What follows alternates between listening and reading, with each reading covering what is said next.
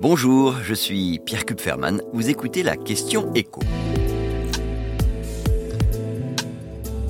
Total Energy a-t-il battu tous les records en 2022 Indéniablement, le géant français de l'énergie a largement profité de l'envolée des cours euh, du pétrole et du gaz qui a suivi la tentative d'invasion de l'Ukraine par la Russie.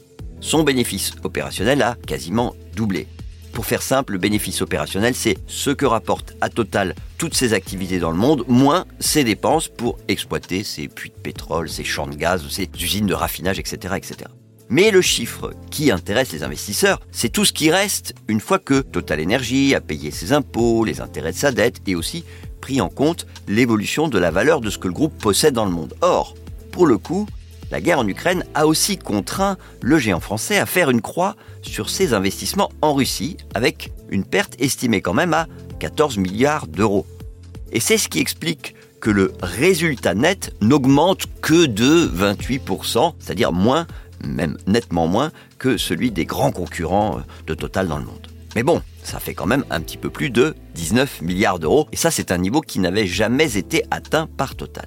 Et donc les actionnaires du groupe se souviendront de 2022 comme d'un magnifique millésime, puisque Total Energy va continuer à les choyer. D'abord avec des rachats d'actions, en faisant donc exactement ce que Joe Biden reproche aux géants américains du pétrole, qui vont être surtaxés sur le rachat d'actions. Le rachat d'actions, euh, je précise que c'est une pratique courante en bourse. L'entreprise rachète ses propres actions, ce qui fait grimper les cours et donc profite aux actionnaires. Et puis vous avez le dividende.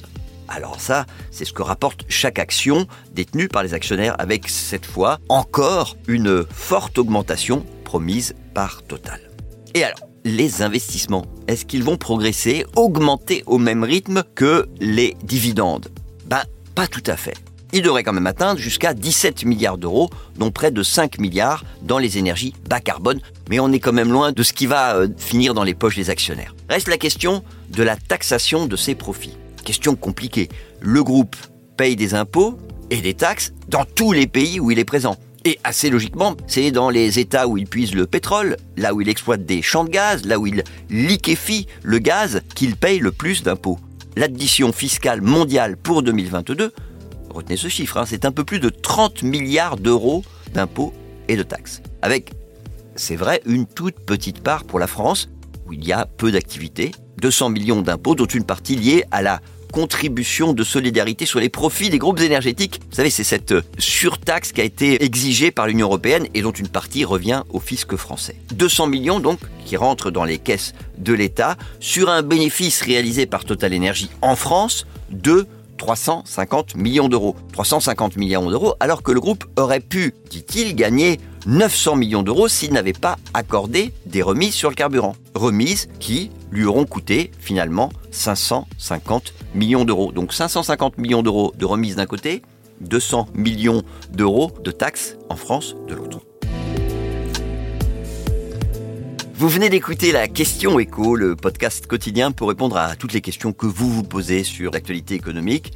Abonnez-vous sur votre plateforme d'écoute préférée pour ne rien manquer et pourquoi pas nous laisser une note ou un commentaire. À bientôt.